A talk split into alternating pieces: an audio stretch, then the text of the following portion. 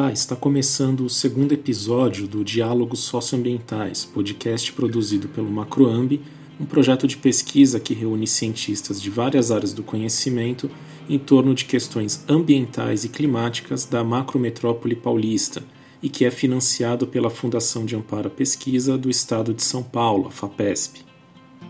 No site macroambi.org você encontra mais informações sobre o projeto e pode acessar a revista Diálogos Socioambientais, outro braço de divulgação científica do Macroambi.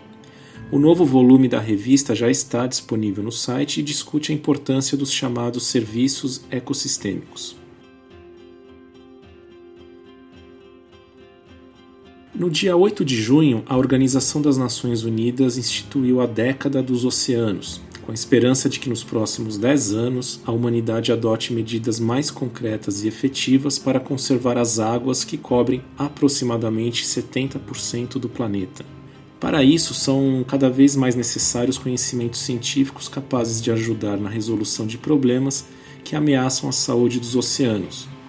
Um deles é a grande concentração no ambiente dos chamados microplásticos, que são fragmentos de plásticos com dimensões micrométricas encontrados não apenas no ar que respiramos, mas também em reservas de água doce e oceanos, colocando em risco a biodiversidade marinha.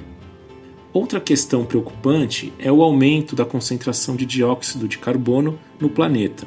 Boa parte do CO2 liberado vai para a atmosfera, agravando o efeito estufa. Porém, um terço do gás carbônico produzido pela atividade humana é absorvido pelos oceanos, o que ajuda, de certa forma, a reter o aquecimento global mas ao mesmo tempo torna os oceanos mais ácidos, prejudicando a vida de espécies que vivem no fundo do mar. Há ainda outros problemas que emergiram com a pandemia de coronavírus, como a intensa expansão da produção de materiais descartáveis, como máscaras, luvas e outros equipamentos de proteção. Os pesquisadores já alertam que esses materiais estão sendo descartados indevidamente, poluindo rios e mares reunimos três pesquisadores do Macroambi para discutir o futuro dos oceanos no pós-pandemia e como os estudos feitos em colaboração com outros atores sociais, como pescadores e moradores de cidades litorâneas, podem contribuir para a produção científica sobre a vida marinha e a elaboração de estratégias de conservação. Lembrando que a conversa foi gravada à distância, respeitando esse período de quarentena. Bom, vamos deixar que os próprios convidados se apresentem.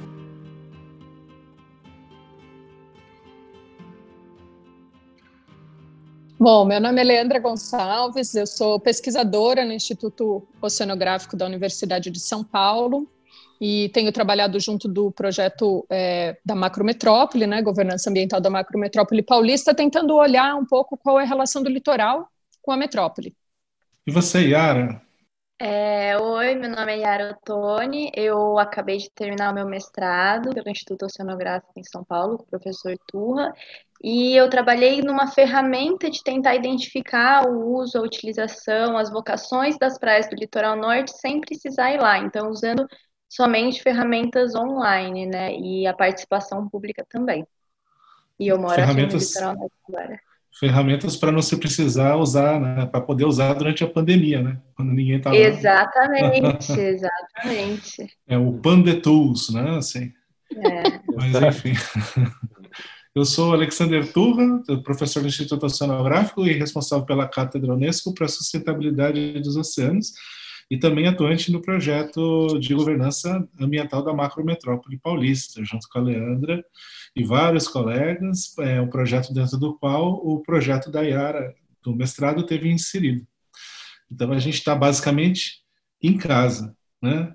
Tanto Sim. é que a gente está em casa, e é muito bom a gente estar tá em casa para ter também uma conversa é, bastante, é, assim, é, é natural, né? Para a gente poder se conectar com o público. Então, por exemplo, se quem está ouvindo né, o podcast agora, né, é, não tem a, a visão que a gente está tendo no momento, né, de um vulcão em erupção e dois dinossauros saindo correndo que está atrás da Leandra, né, feita pelo Dante, né? É uma figura assim que representa um pouco a visão pandêmica de um dinossauro há milhões de anos atrás, né? Agora que eu percebi que é um vulcão, tá? É um vulcão, você não sabe que é um vulcão? Tá, é claro que é um vulcão. Você, não sei se você tem filho, você não teve filho, não. você não tem filho ainda. Não. Pronto, a hora que você tiver, você vai entender. Você Já vai ver. entender né? a, simbolo, a, simbologia toda. Sim, com certeza. A Yara já já tá tendo um desse atrás dela aí, né, Yara? Eu que faço os dinossauros aqui em casa, que sou apaixonada por dinossauros. Mas é mais ou menos assim, né? E eu acho que isso tem muito a ver com o que a gente está falando, porque nessa pandemia, o que mais se tem são percepções variadas do que está acontecendo e somatizações variadas em relação às especificidades das pessoas, não só da parte corporal, né, mas também da parte socioeconômica, da, da parte do, do emprego.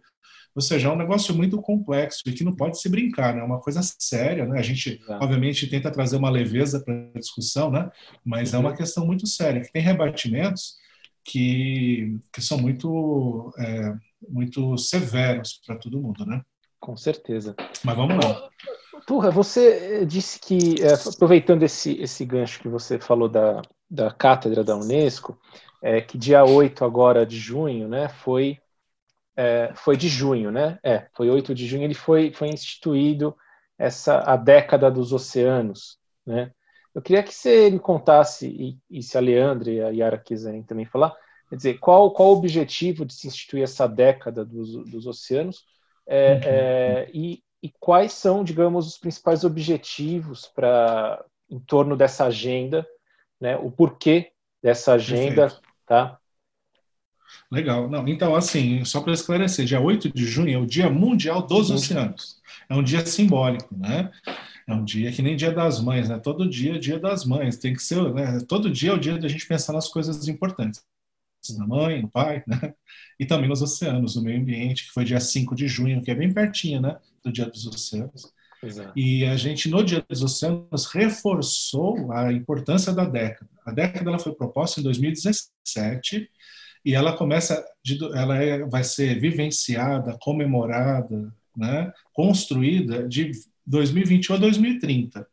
Né? Então, o que, que aconteceu no dia 8? Um monte de iniciativas que reforçaram a existência da década. Por isso que às vezes fica parecendo que a década estava surgindo no dia 8. Na verdade, ah, não. É uma construção que já vem catapultando essa ideia há muito tempo.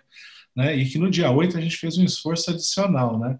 E, ah, e esse esforço, é, é, ele, ele se ele ocorre em paralelo a essa crescente importância e visibilidade que os oceanos estão ganhando no mundo. Né? A importância ele sempre teve, a gente está aumentando a nossa percepção enquanto humanidade disso. Né? E uhum. nesse sentido, o que a década prevê né, é aumentar ainda mais essa visibilidade e democratizar largamente isso, para que a gente tenha um mundo que entenda, pessoas né, no mundo que entendam o, o que são os oceanos e o papel delas, tanto na degradação dos oceanos quanto também na conservação. Mas especialmente essa década tem um direcionamento muito, muito, muito específico né, para a questão da ciência, né, o conhecimento. A, mas não é qualquer conhecimento. É o conhecimento dos oceanos pela sociedade e é o conhecimento dos oceanos do ponto de vista científico que dialoga com a tomada de decisão. Então, é muito interessante que, na verdade, há uma década para a gente articular esses diferentes atores, né, esses diferentes, é, essas diferentes partes da sociedade, para que todos é, vibrem né, e todos é, caminhem e naveguem é, meio que em uníssono, usando esse conhecimento para que a gente tenha uma sociedade é, uma sociedade mais justa, né? Uhum. E que a gente tenha oceanos e ambiente e bem-estar para todo mundo. Certo, é isso, né? Meninas, o que, que, vocês acham? O que, que vocês colocariam aí a mais? Eu fico pensando também que a década da ciência oceânica para a sustentabilidade, ela traz também um componente que está muito presente hoje na forma como as pessoas estão visualizando a produção do conhecimento, que é a colaboração. Né? Então, para a gente conseguir fazer essa essa ponte que o, que o Turra colocou, né, entre a geração da ciência e a formulação de políticas públicas, o envolvimento de diversos atores, a melhor forma de gerar esse conhecimento é de forma colaborativa, né, de forma cooperativa, que isso é uma coisa que é, é emergente, né, dos tempos de hoje, que vem junto com essa, com o fato de estarmos em casa, de termos conexão, de estarmos cada vez mais conectados nesse momento virtualmente, mas que a gente possa de fato, é, se aproveitar dessa, dessa, desse ambiente conectado para gerar um conhecimento colaborativo. Né? Eu acho que isso tem tudo a ver com a própria dinâmica dos nossos oceanos, né? do nosso oceano, né? que é integrado, que é dinâmico, que é tridimensional, que envolve é, seres humanos, biodiversidade, regulação da temperatura, né? tudo muito integrado e que para a gente contribuir, a gente tem que partir aí desse oceano colaborativo, desse conhecimento colaborativo. Certo.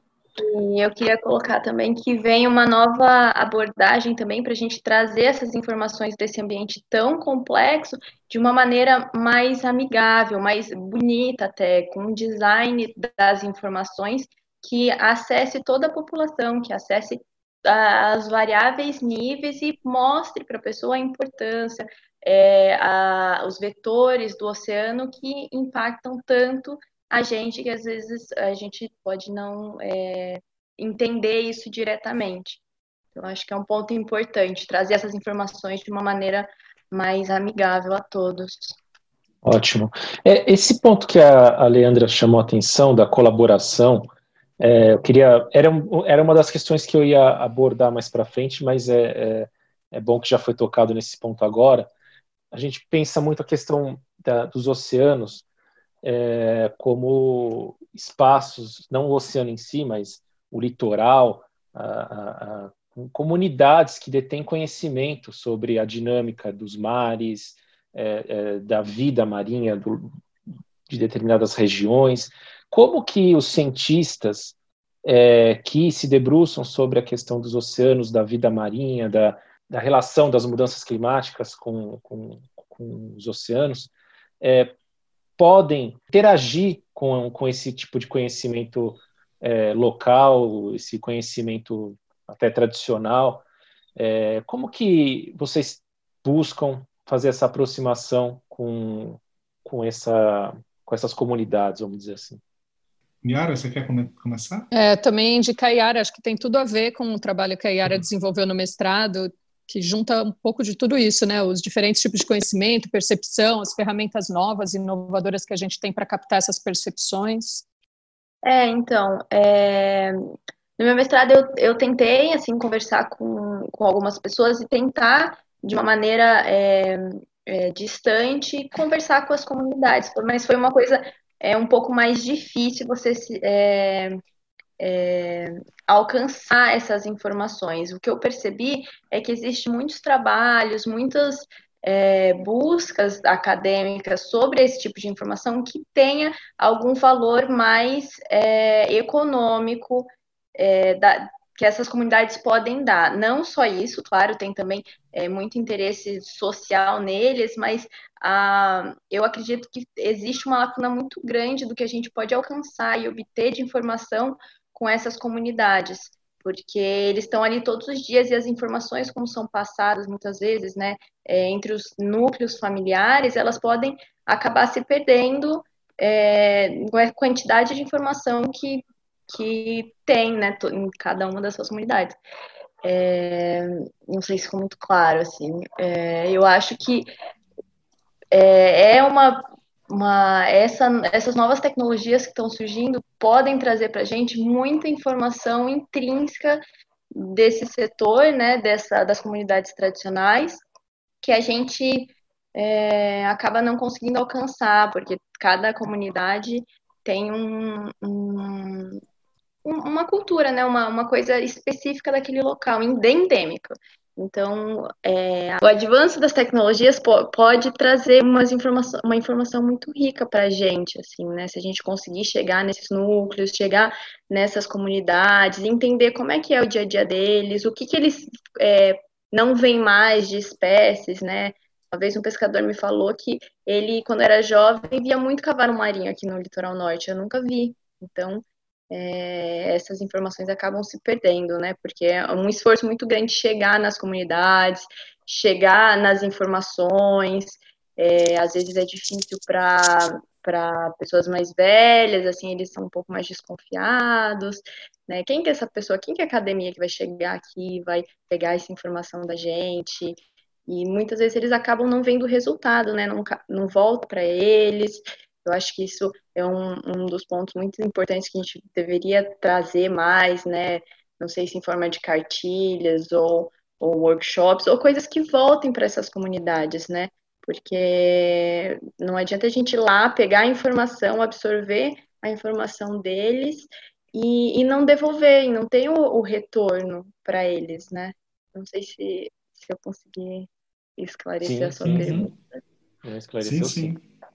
É, vocês gostariam de acrescentar alguma coisa, Leandra e Turra, sobre isso? Eu ia é, tentar é, fazer um link disso depois, talvez se for é, editar, mas eu acho que uma coisa importante também que a Yara é, traz sobre essa percepção é que, às vezes, de fato, as pessoas têm percepção muito, disti muito distinta sobre um mesmo ambiente, sobre um mesmo local. Né? Então, é, a gente viu isso, e acho que a Yara principalmente tem um depoimento nesse sentido, é, acontecer agora na época da pandemia, é, quando é, simplesmente é, foi ordenado a quarentena no estado de São Paulo, a migração muito grande de pessoas que então não iriam trabalhar na metrópole para o litoral. Né? Então, e a Yara que estava no litoral notando essa, essa chegada das pessoas. Então, se é, para as pessoas que estão no litoral aquela praia é residência, tem um senso de pertencimento, tem um senso de cuidado, possivelmente para as pessoas de, do, do, da metrópole que se direcionaram ao litoral, estavam sendo movidas por outros valores, era o valor de, poxa, estar tá perto da natureza, é, ter horas de lazer, poder relaxar. Então, eu acho muito interessante a gente notar o quanto que as diferentes percepções das pessoas sobre um determinado território, no nosso caso específico, o litoral, move diferentes atitudes. Né? Eu acho que isso é um, uma analogia interessante para a gente fazer nessa época da pandemia. É, eu acho, eu acho que é bacana essa, essa reflexão e, e essa provocação né, de como que a gente leva esse tema para ele ter uma abrangência maior. Né? E eu fiquei matutando aqui, tentando ver um jeito, um jeito interessante de colocar isso, assim, é, e que tem a ver com, com o princípio que está por trás dessa, dessa demanda, dessa grande tarefa que a gente tem. Porque, na verdade, eu acho que a gente pensa muito, né? Eu acho que isso, e isso é natural, porque isso é muito cobrado da gente que está na universidade, de devolver as coisas, como a Yara falou, né? Devolver informação, de levar a informação de volta. Mas eu acho que nesse aspecto da comunicação é muito importante a gente ter esse canal de duas vias estabelecido, mas é, dar, na verdade, visibilidade e dar palco, dar espaço para que todas essas outras pessoas que veem o mar da forma como elas veem, né, com as suas percepções, que todas essas pessoas tenham oportunidade de falar também. E aí que eu vejo que a cátedra a Unesco para a Sustentabilidade dos Oceanos tem um papel importante nisso está dialogando né, com, com, o time é, formas da gente criar, criar estratégias e, e veículos para que as pessoas possam falar o que, é que elas entendem dos oceanos e com isso a gente abre realmente uma comunicação né, com, com elas para que a gente não fique só o provedor da informação, né, mas sim faça uma troca. Eu acho que esse é o caminho, não é trivial, né, e tem várias plataformas que podem ser desenvolvidas para isso. Uma delas está dentro da lógica do que a gente chama hoje de ciência cidadã. Né, embora o termo e a sua materialização ela seja bastante controversa, né, tenha várias visões, vários entendimentos, mas é, é, uma, é um caminho fundamental para a gente poder envolver a sociedade, né, que foi é, uma das abordagens que a Yara usou no, no, mestrado dela, de envolver os cidadãos na produção de informações, né, para que a gente pudesse, a partir dessas informações, entender as praias de um jeito que a gente não via antes. Né?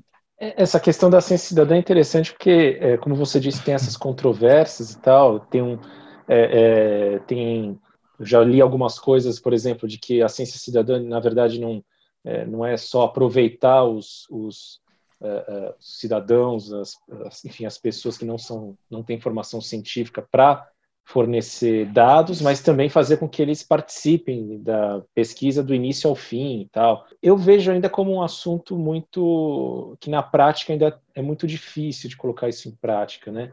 No caso dos oceanos, na pesquisa com, sobre oceanos, é, de que maneira que, é, que, que, tipo de dados que, que essas pessoas que as pessoas podem é, é ajudar a, a abastecer, digamos, as pesquisas científicas e o que, que e, e, o que, que hoje a gente já já consegue vislumbrar assim de, de uma de uma real ciência cidadã voltada para oceanos?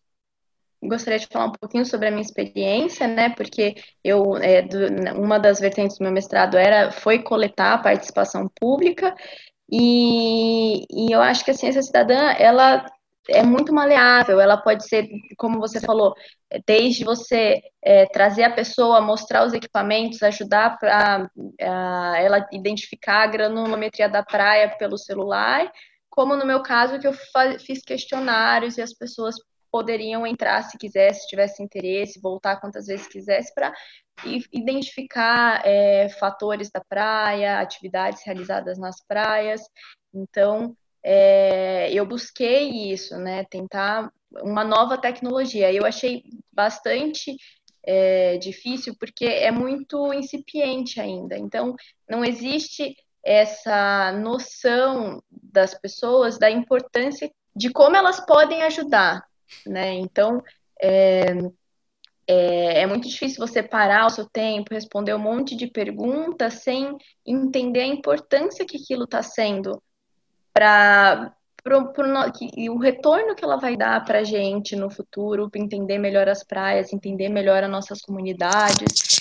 Então, é, eu acho que como é uma coisa que está começando e ela tem um futuro, assim, tem, eu consigo, eu imagino um futuro muito grande da, da participação, porque na plataforma mesmo no Google é, Maps, por exemplo, as pessoas entram, colocam as fotos, falam das praias, é, eu busquei essas informações também que tem em plataformas mais abertas, que poderiam ser utilizados para a ciência cidadã e que estão lá e que de bom grado as pessoas vão e, e, e celebram a praia que estavam, dão estrelas, dão, pontu, dão pontuações, que a gente não consegue é, trazer isso para a academia. É tanta informação que tem todos os dias, né? No litoral norte tem meio milhão de pessoas a mais, em, né, todos os anos, que estão olhando para a praia, que estão tendo percepções diferentes da praia, das comunidades, de, do, de tudo em si, né? Da, de todos os vetores, de todos os grupos que tem aqui.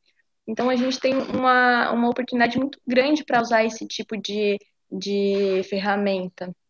Uhum. É, mas eu ainda acho que é muito incipiente, assim, a gente precisa trabalhar bastante e promover bastante.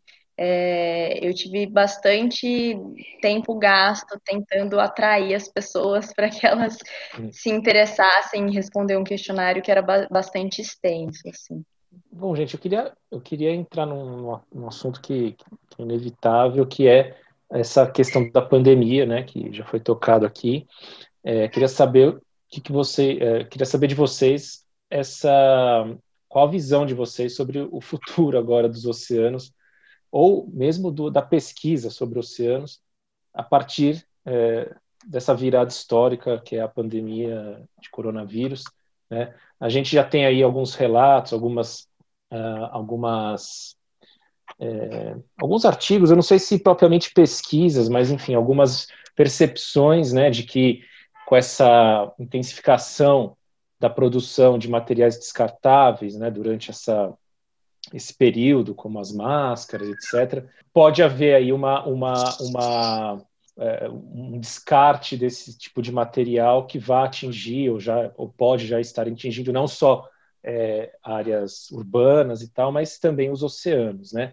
É, eu queria saber se isso é uma preocupação real, né? Se se, porque quando a gente conversou no, no primeiro episódio, quando eu conversei é, com o professor Edmilson sobre, sobre a questão da, da poluição, o impacto da pandemia é, na poluição atmosférica, é, ficou visível que o isolamento causou aí uma, uma, uma diminuição né, do, da mobilidade urbana e tudo mais, e, reper, e isso acabou repercutindo na, em índices mais baixos de poluição. No caso dos oceanos, é, observa-se um impacto assim direto da, do isolamento social no mundo. Como que vocês veem isso e como que, que, que a pesquisa é, sobre os oceanos passa agora a observar outras questões? Então, né, é, a gente pode olhar a relação da pandemia com o ambiente por diferentes facetas, né? por diferentes perspectivas. A gente pode olhar da, do ponto de vista da perspectiva de uma melhora ambiental, né? ou de uma piora ambiental. As duas situações são, são vistas. A gente pode analisar a pandemia e a relação da pandemia com o ambiente do ponto de vista político. E a gente também pode avaliar do ponto de vista da ciência não da ciência é, da ciência da pandemia, mas da ciência que está, por exemplo, deixando de ser feita, ou que pode ser feita em função das situações promovidas pela pandemia. O mais importante para começar essa conversa é falar e deixar claro que nenhum ganho ambiental, que nenhuma melhora ambiental, ela pode ser entendida como algo desejado ou, ou positivo em comparação com a perda de qualquer vida, de seja de uma pessoa.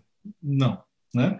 Então a gente está fazendo essa discussão, não fazendo assim o ambiente contra as pessoas, de forma alguma. A gente está falando isso de forma muito conscienciosa e entendendo que a gente não está querendo trocar uma coisa pela outra, né?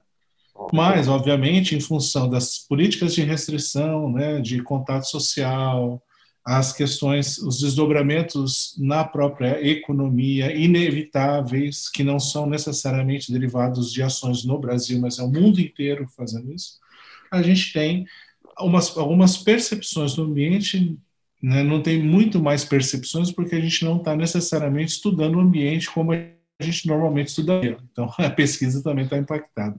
Uhum. Então, você vê uma melhora no ambiente. No ambiente marinho, por exemplo, decorrente basicamente de dois fenômenos. Por exemplo, a geração de lixo em praia. A geração de lixo na atividade turística de praia. Então, isso é uma coisa que diminuiu enormemente, mas não necessariamente diminuiu a geração de lixo nas áreas distantes da praia que geram lixo e que pelos rios acabam chegando na praia. Então, esse tipo de, de lixo ainda está chegando e tem algumas mudanças na característica desse lixo. Uma delas é a presença de objetos descartáveis usados na pandemia, como máscara, luva e etc. Então, assim, Chega você começa rios. a ver a marca da pandemia. Sim você começa a ver a marca da pandemia no lixo no mar, por exemplo. Né? Então esse é um ponto, um ponto crítico, né? um ponto importante de, de, de se destacar. Outro ponto também, que está no, no, caso da, da realidade em que a Yara está é, tá acostumada, tá, vive em Ubatuba com esses fluxos de pessoas, né, como ela mesma já mencionou, é, o, a, redução do fluxo de pessoas acaba também reduzindo a pressão sobre os sistemas de é, saneamento né, então que não são apropriados, né, de base, né, por, por definição, né, não, não por definição, mas na situação normal, e quando você tem esse boom de pessoas somando com a chuva, né, que normalmente ocorre no período de veraneio, né, em janeiro fevereiro, a gente tem aí um caos relacionado à vulnerabilidade das praias. Então, assim, com a diminuição do número de pessoas, também tem uma diminuição na pressão pelos serviços precários que normalmente são prestados né, nos municípios litorâneos do Brasil inteiro. Né? Então, esses são dois pontos importantes da gente destacar. Mas depois eu queria comentar um outro assunto é, diferente das outras abordagens, né, completando o que a, a Leandra e a Ara eventualmente vão comentar sobre isso. É, eu tenho uma percepção é, que eu acho, sim, a gente tem que olhar o copo nem tão cheio, nem tão vazio, né?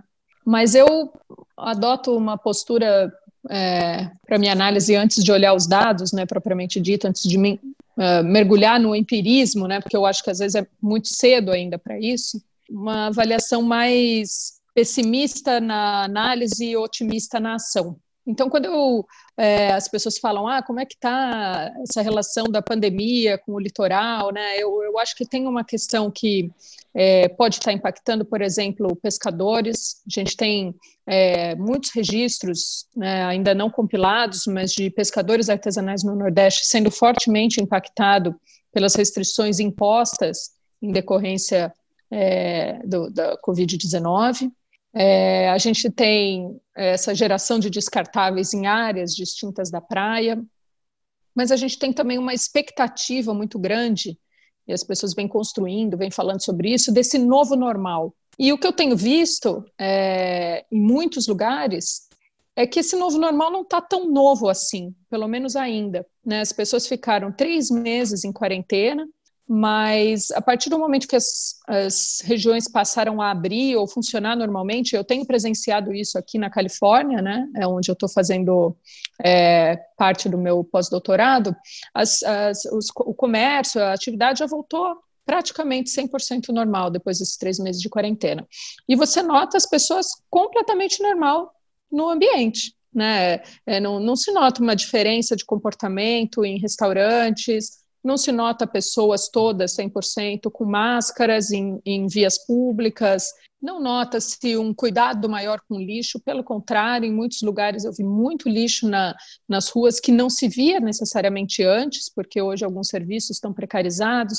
Então, é, é eu fico pensando, será que as pessoas de fato desenvolveram uma atitude mais cooperativa, uma atitude mais solidária, ou passaram a prestar mais atenção na natureza em decorrência dessa pandemia?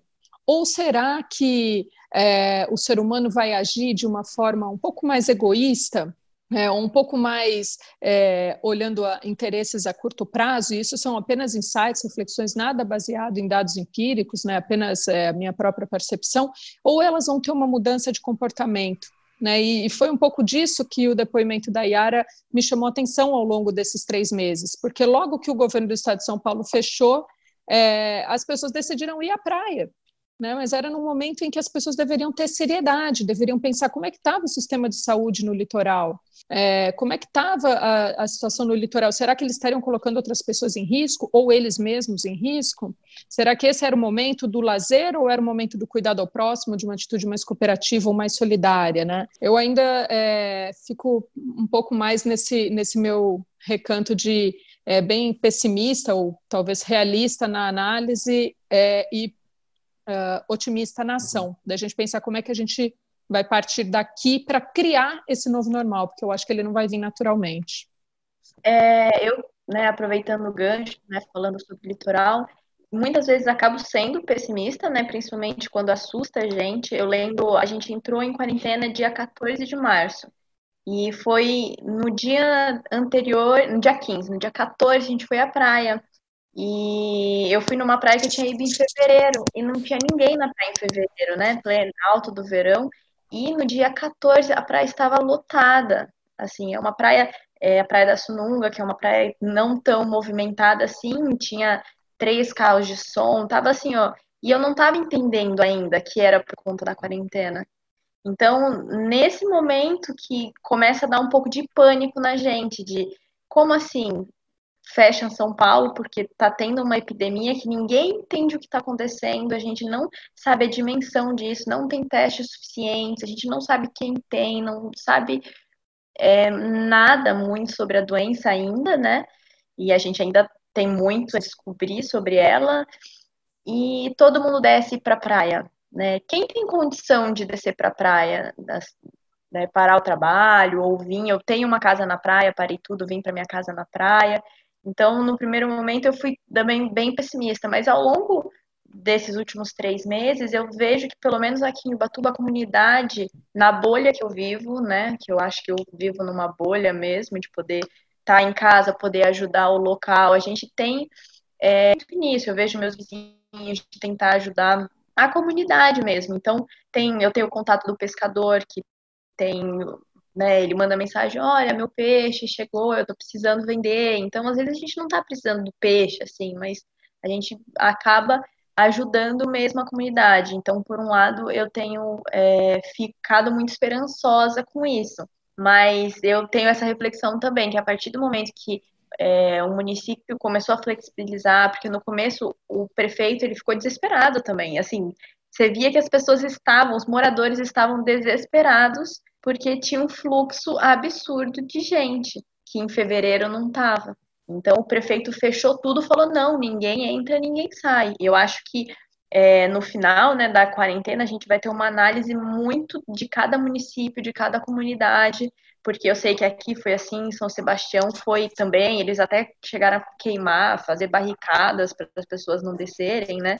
Porque ainda tem. Esses dias eu vi um, eu estava escutando na rádio o pessoal falando que em São Sebastião a população está quase o dobro, porque não voltaram. Então, apesar de ter toda essa movimentação, apesar de ter menos gente na praia, a população atual, eu não consegui achar os números, né? Mas a população atual é maior. Eu vejo no meu bairro, na verdade, casas de veraneio estão sempre lotadas. Então, assim, tudo bem, estão vindo, estão cuidando, não estão contaminando, sei lá. Estão há 14 dias, 15 dias aqui dentro de casa, mas e sei o papel higiênico que sempre acaba, e é, a comida, e o horário dos idosos, sabe? É uma eu fui esses dias no supermercado e ninguém respeita a fila. E você pede fala, não, você pode, por gentileza, ficar um metro de distância? Eu que sou a chata. As pessoas me olharam, tipo, essa louca de chapéu, blusa, né, calça e óculos e pedindo para você ficar longe. Então, assim, é, em comunidades menores aqui como Batuba, pelo menos eu consigo ver um pouco de, de ajuda social, mas às vezes nem tanto. Então... É, mas é curioso, é muito curioso isso, né? Porque essa fala da Leandra e da Yara me começaram a fazer uma imagem aqui na minha cabeça, né? A Leandra falou do, do novo normal, né? E na verdade eu fiquei pensando, né? Será que não é o caso? Será que não é o contrário? Será que a gente não está falando do mesmo anormal? Não um novo normal, é o mesmo anormal. Ou seja, aí me veio uma imagem na cabeça. Falei, pronto, a gente está vivendo o show de Truman, né? Vocês lembram do filme do show de Truman? Né? Porque todo mundo só vivia o Truman, vivia, vivia aquele programa de televisão. Acabou o show de Truman, imediatamente depois eles mudaram a atenção para outra coisa, que era exatamente igual ao show de Truman. Uma coisa basicamente minimalista e né, irrelevante do ponto de vista do que importa para a sociedade. Né? E, é, e assim a gente vai vivendo no mesmo anormal. E com isso a gente vê, por exemplo, que a quantidade de lixo que vai chegar no mar talvez seja a mesma, a quantidade quantidade de lixo que vai estar na rua e no terreno baldio vai ser a mesma. As pessoas vão continuar tendo dengue, vão continuar tendo zika, chikungunya, vai continuar tendo bueiro alagado, né, fechado por lixo, vai a gente perder casa por conta da enchente, vai continuar a mesma coisa. Né? E aí a gente vai pensar, né, o que, que a gente aprende com tudo isso? O que, que a gente aprende? E, e, que, e que devaneio é esse que a gente tem na ciência, né, de querer trabalhar a governança, né? Estou falando assim de uma forma é, não necessariamente real, né, do ponto de vista é. do que eu entendo, mas, mas é uma provocação, por exemplo, para a Leandra, né, o trabalho dela é a governança da macrometrópole, né, Porra, como que a gente, a gente consegue ter esperança, né? É claro, eu também tenho esperança, né? E eu sei que você tem, mas como que a gente faz sendo que a gente tem situações tão fortes, tão fortes e que não necessariamente mudam a forma como as pessoas se manifestam. Será que uma pessoa fala assim, ah, não vou jogar esse lixo aqui porque ah, vai virar microplástico daqui a 200 anos? Ah, ela não está preocupada em transmitir Covid para as pessoas? Que falta de empatia é essa que a gente vive? Eu acho que, na verdade, a gente tem que fazer uma revolução, revolução para a gente gerar empatia na sociedade, né? E fazer com que ela realmente seja uma sociedade per se, né? E não uma coisa fake, né? É, você sabe, Turra, que você falando dessa questão da, da governança, né? Eu até me lembrei, é, o Bruno deve se lembrar também, é, que eu, uh, no meio da pandemia, acabei me inspirando, escrevendo um texto que está no site do, do projeto do Macroambi, que falava é, salve-se quem puder ou a cooperação solidária. Porque a gente fica estudando regiões metropolitanas, né, macrometropolitanas, é uma coisa ainda mais ambiciosa, né, tentando olhar o território, enxergar formas de cooperação, de governança que envolva os atores, que seja participativa, né. E aí vem uma crise desse tamanho, como a crise da Covid-19, e numa região macrometropolitana, aonde se espera que tenha sido criado ou que gere oportunidades de integração, pelo menos o plano de ação da macrometrópole, ele, ele tem essa ambição, né, promover a integração do território. Você nota que os tomadores de decisão, os prefeitos, tiveram atitudes individuais. Né? Então, o, a cidade de São Paulo fechou, mas não combinou o jogo com os prefeitos do litoral. Eles não agiram cooperativamente como deveria ser a ação de uma região metropolitana, porque você imagina que quando você sai do recorte político de municípios e cria uma metrópole, né, e discute uma região macrometropolitana, você espera, ou pelo menos eu, estudiosa de governança, espero uma maior integração territorial, uma maior cooperação entre os tomadores de decisão. Então eles podiam ter combinado o jogo, sabe aquela história de esqueceram de combinar com os russos? Para mim foi um pouco isso, essa, essa, essa migração para o litoral. Eles poderiam ter combinado uma ação de combate a pandemia macrometropolitana. Né? Você tem um plano de ação à macrometrópole, você não poderia ter um plano de ação ao Covid macrometropolitano, porque aí você combina o jogo com os demais jogadores e você é, consegue promover uma cooperação.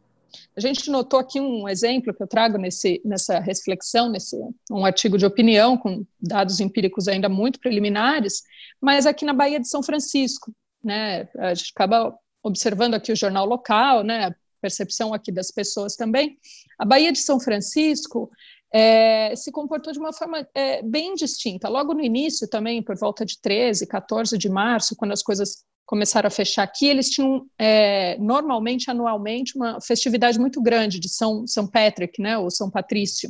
Então, em geral, nessa data, por volta de março, as pessoas iriam às ruas, ia ser uma grande aglomeração em toda a região da Bahia de São Francisco. E aí, o que, que eles fizeram? Os gestores públicos da área de saúde, os prefeitos, se reuniram e fizeram uma atitude conjunta. Todos eles fecharam no mesmo dia com as mesmas regras. Então, é, não teve fugar, ah, eu vou.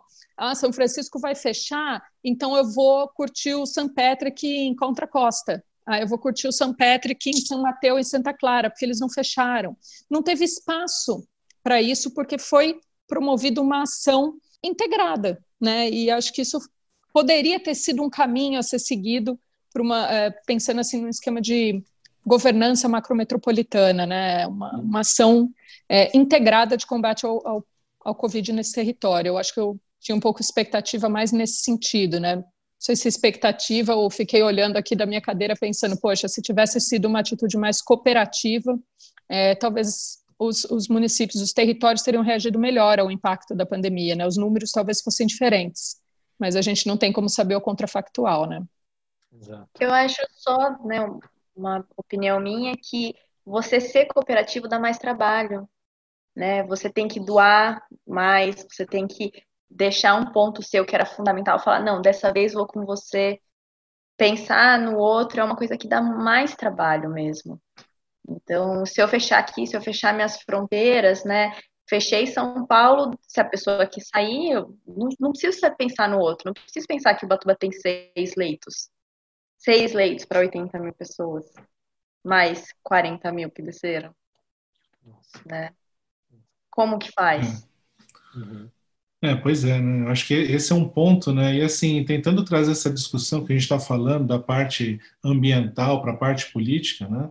É, e com todas as, as precauções que a gente tem que ter quando a gente vai falar dessas questões, né? É, mas realmente, né? O que a gente vê é que as atitudes que estão sendo tomadas de forma governamental ou e também de forma individual, né, motivado ou não pela decisão governamental, revelam uma visão de um, de um mundo, e não é só Brasil, é um mundo, né, que é um mundo individualista.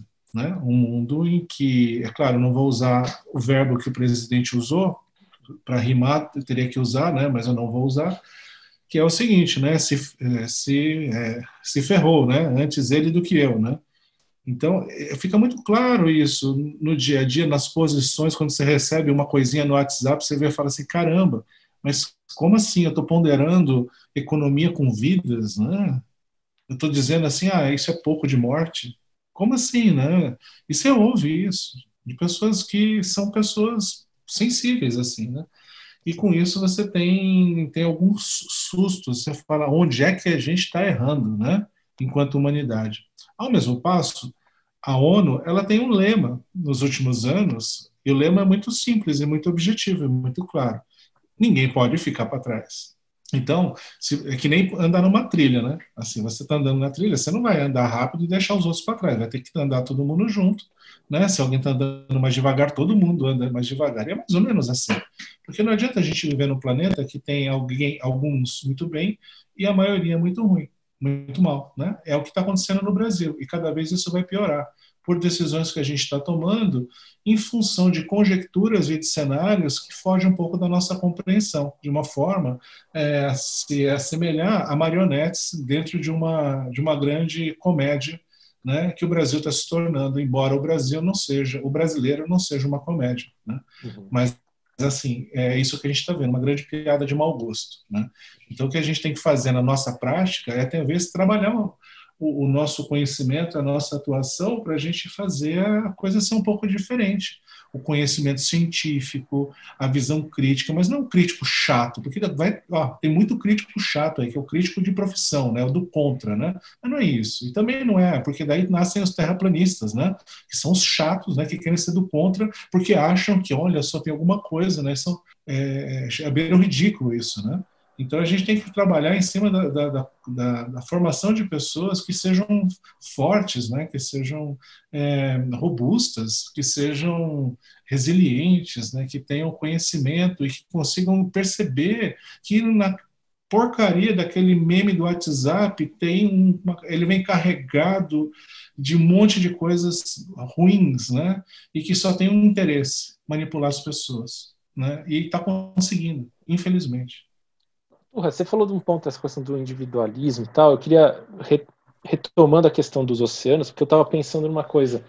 É, quando a gente fala do, de oceano, é uma coisa que remete a algo gigantesco, algo muito grande, algo talvez tenha um, uma simbologia também de que ah, é algo muito grande e está muito distante da população. Quer dizer, as pessoas na cidade estão pensando como sobreviver, como garantir um emprego amanhã e tudo mais, e os oceanos estão ali longe, distantes. Quer dizer, eu queria saber um pouco é, qual a dificuldade é, ou qual o desafio, né, de trazer é, essa conscientização da importância dos oceanos para a vida enfim, humana, quer dizer, o, por ser algo tão complexo, é, qual a dificuldade, qual o desafio dos pesquisadores, das, dos ambientalistas, das pessoas envolvidas com essa temática, é, de mostrar para a população em geral é, a, não só a importância dos oceanos, mas tornar, essa, tornar esse, essa, essa questão mais, digamos, mais concreta, mais palpável. Não sei se vocês entenderam assim. A...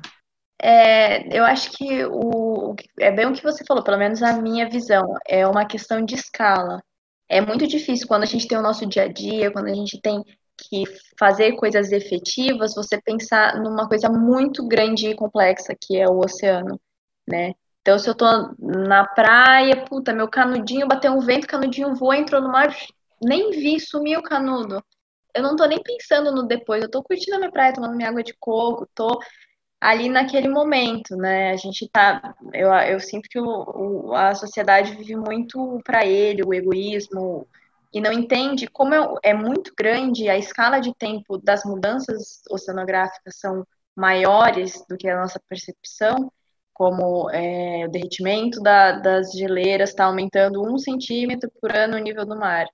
Em 10 anos são 10 centímetros, você vê, é, é muito pequeno, você não vê imediatamente. Quando é uma coisa brusca, como uma quarentena, você está vendo ali, em três meses, nossa vida mudou muito radicalmente. Né? A escala do oceano é muito grande, é difícil para as pessoas verem números grandes assim.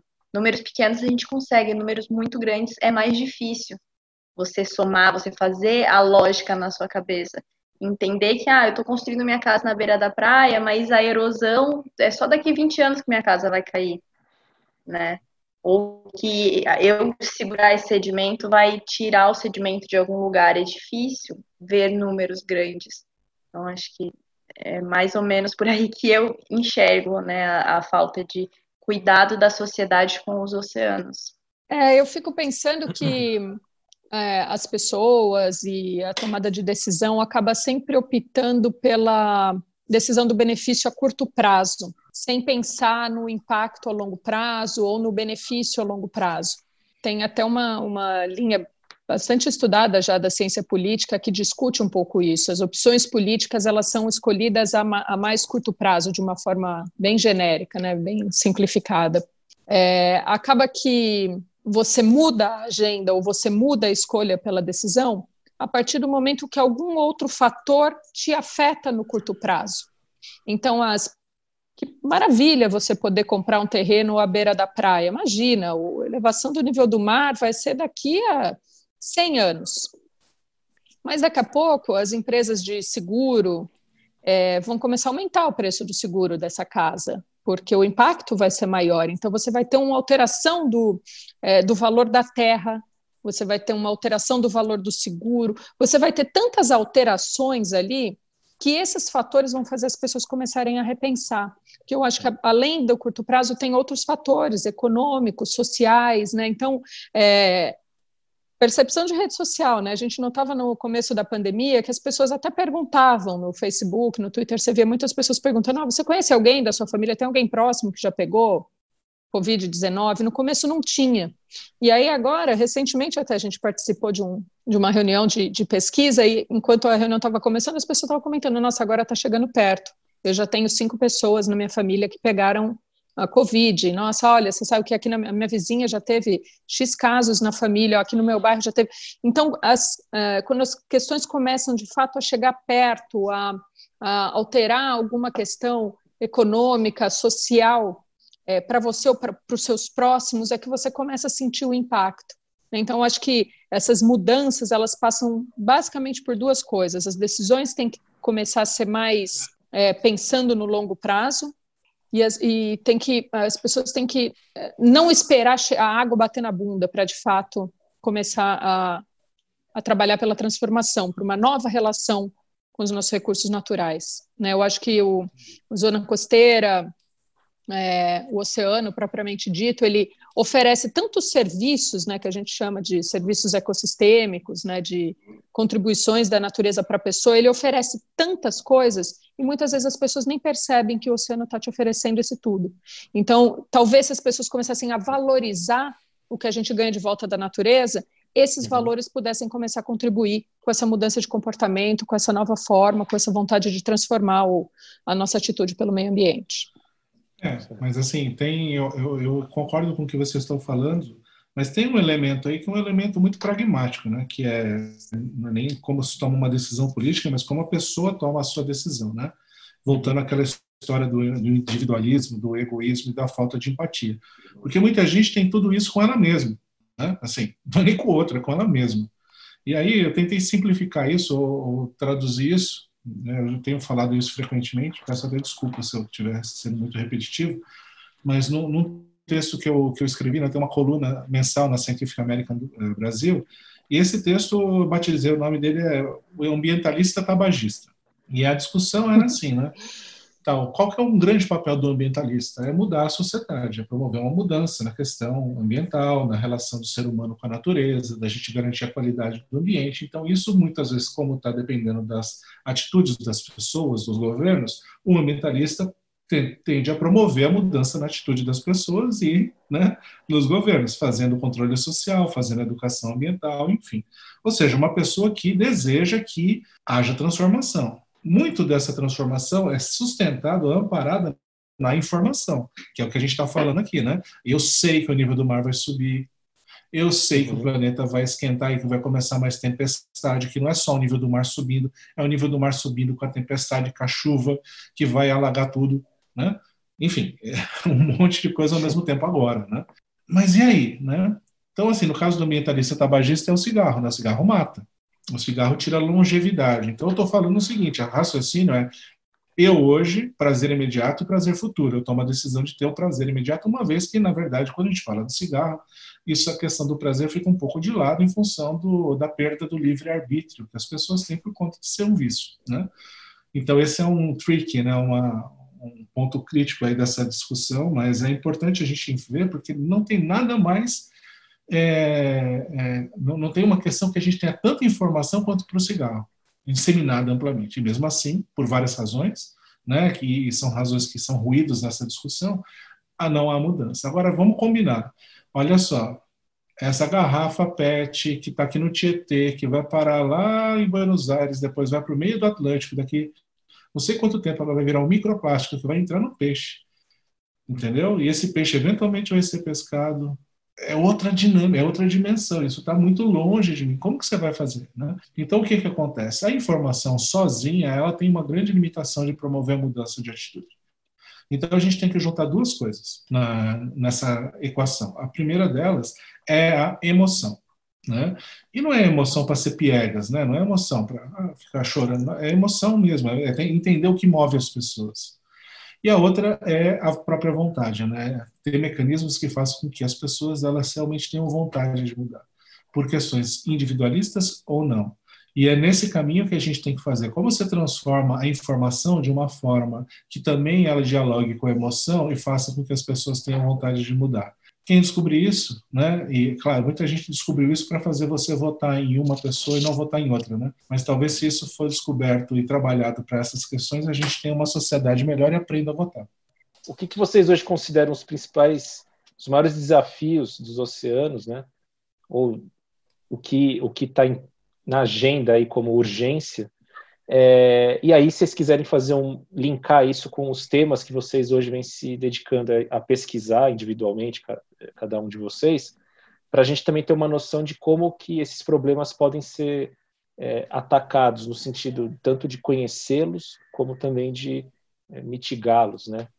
É, eu diria que um dos maiores desafios existem muitos porque o oceano é muito muito enorme, né, muito imenso, então os desafios são de diversas ordens, de diversas dimensões, mas o primeiro que me ocorre é um desafio de integração, né, da gente conseguir integrar conhecimentos, né, ciência, o conhecimento tradicional, com a tomada de decisão e com a, o engajamento da sociedade. Né? Então, se a gente conseguir juntar é, política, conhecimento e sociedade, eu acho que juntos a gente pode começar a construir um, um ambiente para romper desafios, né, para atacar desafios é, que sejam importantes, que aí passam pela sobrepesca, pelo impacto das mudanças climáticas, é, pela questão da poluição, mas eu acho que é necessário um, um pacto social entre conhecimento, né, produção de conhecimento, sociedade e tomada de decisão. Eu acho que é, como o oceano é tão complexo, é muito difícil a gente entender é, tudo que acontece nele. Então, é, eu acho que tem uma carência muito grande para, por novas tecnologias e falta de investimento também para as tecnologias, às vezes, que demandam mais tempo, mais dinheiro, recurso, né? Então, por exemplo, no meu trabalho, eu tentei desenvolver uma, uma estratégia nova para ter o máximo de informação que eu conseguisse.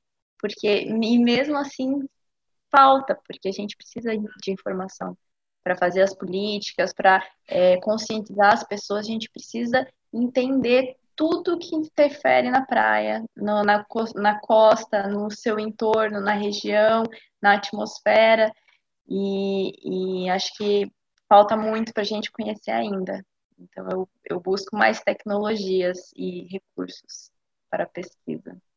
É, é, eu, eu, quero, eu quero ser mais ousado. Pode ser mais ousado, sim? Bem mais ousado? Bem mais. Eu acho que o grande desafio, o grande desafio para a gente é a gente ter é, uma situação, né, uma condição no mundo né, de, de bem-estar social que seja abrangente para todas as pessoas. Isso significa não só ter qualidade de vida, né, das pessoas comerem, das pessoas trabalharem, das pessoas terem acesso à educação de qualidade crítica e à, e à saúde, é, mas aquela sensação, aquela sensação de que se acontecer alguma coisa comigo, eu ficar doente, ninguém quer ficar doente.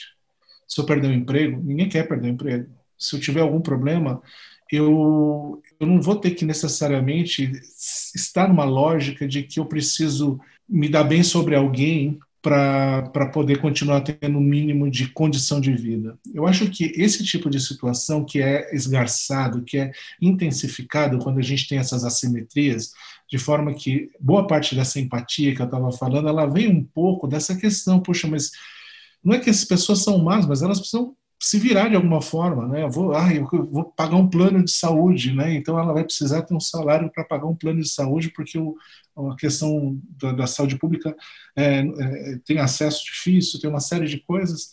Então eu acho que talvez a grande questão seja a gente ter uma no mundo uma uma situação dessa, não só na escala mundial, mas dentro de cada país. Então você vê que os países hoje que protagonizam a questão ambiental, e eles não fazem isso porque eles estão querendo que a gente, aqui no Brasil, por exemplo, não, não, não produza, né? porque a gente tem que manter a floresta em pé, essa pataquada aí que vem sendo repetida várias vezes, né? não é por isso. Né? É, a questão é que a gente tem aí uma, um entendimento de que tem alguns princípios básicos que a gente tem que segurar, que a gente tem que é, é, é, fortalecer. Né? E isso acontece porque as pessoas não estão necessariamente que nem ratos numa jaula é, né, cheia de né, super povoada, né, ou populosa, não, povoada, né, com muitos ratos, um brigando com o outro. Isso é um experimento que, que mostra, né? É, e é mais ou menos assim que a gente está vivendo, né? E com isso a gente tem aí esse, essa postura. Eu acho que explica um pouco essa postura que a gente tem na, na pandemia e a postura que a gente tem no meio ambiente. Então, sem a gente pensar política, sem a gente pensar economia, sem a gente pensar essas coisas macro, a gente não tem condição de ter um avanço na questão ambiental, nem no longuíssimo prazo. Na verdade, o meio ambiente vai ser só mais um, mais um, é, um refém, né? É, um, sei lá, um recebedor dessas das agruras, né? Geradas por essa situação. É um desafio para a humanidade. Né? Não é muito fácil de resolver na né, gente. A gente tem que começar numa hora, né? E, e, no Brasil a gente tem que fazer isso de forma instantânea. A gente tem que trabalhar isso, a gente tem que fazer com que a gente consiga dar dignidade para as pessoas. Não é dar dignidade para falar assim, ah, tá aí o dinheiro, não é isso, longe disso né? mas é fazer com que as coisas sejam mais equilibradas. Sem isso, sem chance, infelizmente. Bom, gente, a gente vai caminhando para o fim agora. De fato, queria saber se vocês gostariam de. Oh, meu, não termina assim, não. Não termina assim, não, senão todo mundo vai pular da, do alambrado eu já, assim, do negócio. Eu não. já ia. Não, eu ia até comentar. Caminhando Resumindo, final, né? Resumindo, resumindo na opinião de Alexander Turr em 2020, para a gente resolver o problema dos oceanos, antes a gente tem que resolver a desigualdade social, que eu totalmente concordo. Vou terminar um pouco mais alegre, né? É. Não, Vamos... nefasto. Vamos acabar com a desigualdade social que a gente resolve o problema do oceano. E, na verdade, é, é bem verdade isso, né? Quando a é, gente é, reduzir a desigualdade social, a gente vai estar tá dando, sem dúvida nenhuma, um passo em direção à proteção do oceano, da floresta, né, em direção às pautas ambientais. Difícil chegar né, na agenda ambiental sem resolver a desigualdade social. Né? Talvez um caminho do meio seria as pessoas começarem a olhar as coisas juntas. Né? Uhum. Já que a gente tocou nessa, nesse ponto transversal da, de como abordar esse, esse assunto, eu queria que você falasse rapidinho, Leandra, da você é uma das fundadoras da Liga das Mulheres pelos Oceanos, né? É, bom, a Liga das Mulheres pelos Oceanos é um movimento bastante recente, tem um ano e pouquinho de, de existência.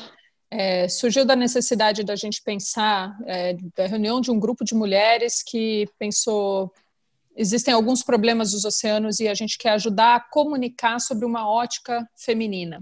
E os principais problemas que a gente discutia nesses primeiros encontros eram a questão da perda de biodiversidade, a poluição dos oceanos e o impacto das mudanças climáticas. Mas, junto com isso, a gente enxergava também muito claro um link, como o Turra co colocou, da desigualdade, mas também da igualdade de gênero. Né? Hum. Então, um lema que surgiu nesse dia foi: chegou a hora de nós também sermos protagonistas. Essa é um pouco a, a pegada da Liga. E hoje somos é, 410 participantes da Liga, inscritas né, é, nesse movimento, 30 conselheiras, e o objetivo é, da Liga não é um, um, um, coletivo de cientistas, pelo contrário, é de mulheres que tenham qualquer relação com o mar. Então, são atletas, fotógrafas, mergulhadoras, artistas, publicitárias, surfistas, é, mulheres que queiram, de uma certa forma, agir pelos oceanos nas suas áreas de interesse, na, nas suas realidades. Pescadoras, é, moradoras de comunidades tradicionais. Então, com o objetivo simples de comunicar a emergência de alguns aspectos sobre a ótica feminina. A forma de atuação até então era prevista para serem ações mais presenciais, mas recentemente tem sido uma atuação bem virtual principalmente através de mídias sociais, o Instagram, principalmente. Então, hoje somos 7 mil seguidores e seguidoras da Liga. É, e a gente vem buscando é, levar a comunicação e a importância dos oceanos para os quatro cantos do Brasil. Vocês gostariam de acrescentar alguma coisa para finalizar? Uma palavra final? É, eu acho que eu né, gostaria de falar, né, fechando ali o depre do Turra, que problemas complexos não são simples né, de serem resolvidos, mas eu acho que depois de toda a crise, a gente é, tem um boom de tecnologia, conhecimento, até solidariedade.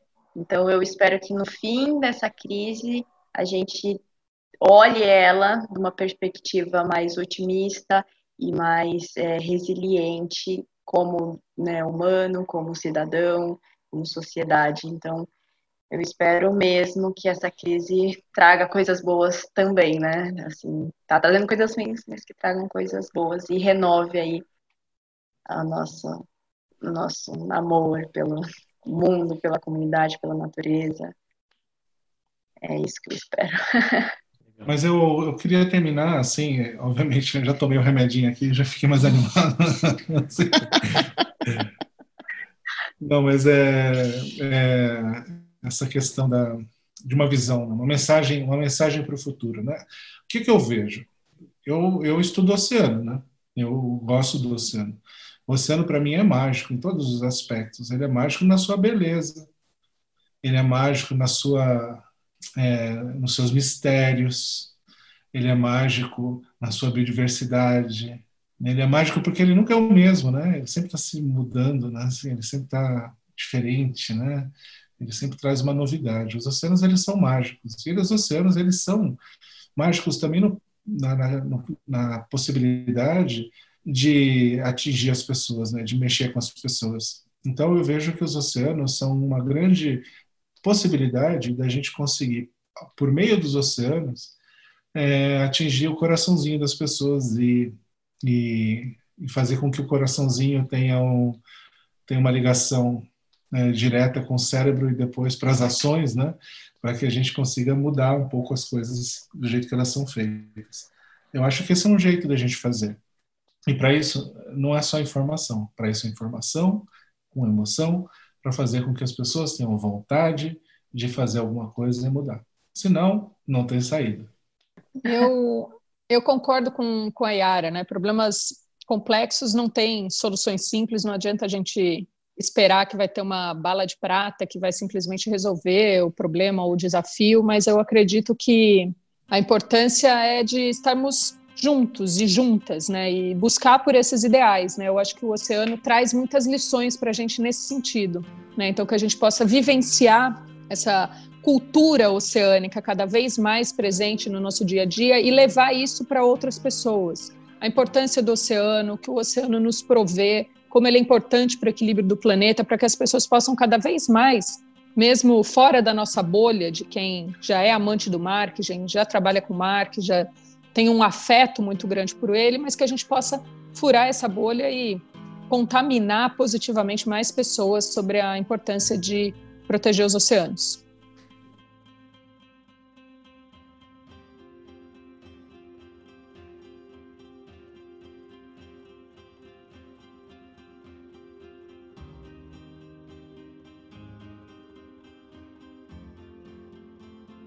O podcast Diálogos Socioambientais é uma produção do MacroAmb, projeto temático apoiado pela Fundação de Amparo à Pesquisa do Estado de São Paulo, a FAPESP. No site macroamb.org você pode acessar artigos produzidos pelos pesquisadores do projeto e a revista Diálogos Socioambientais.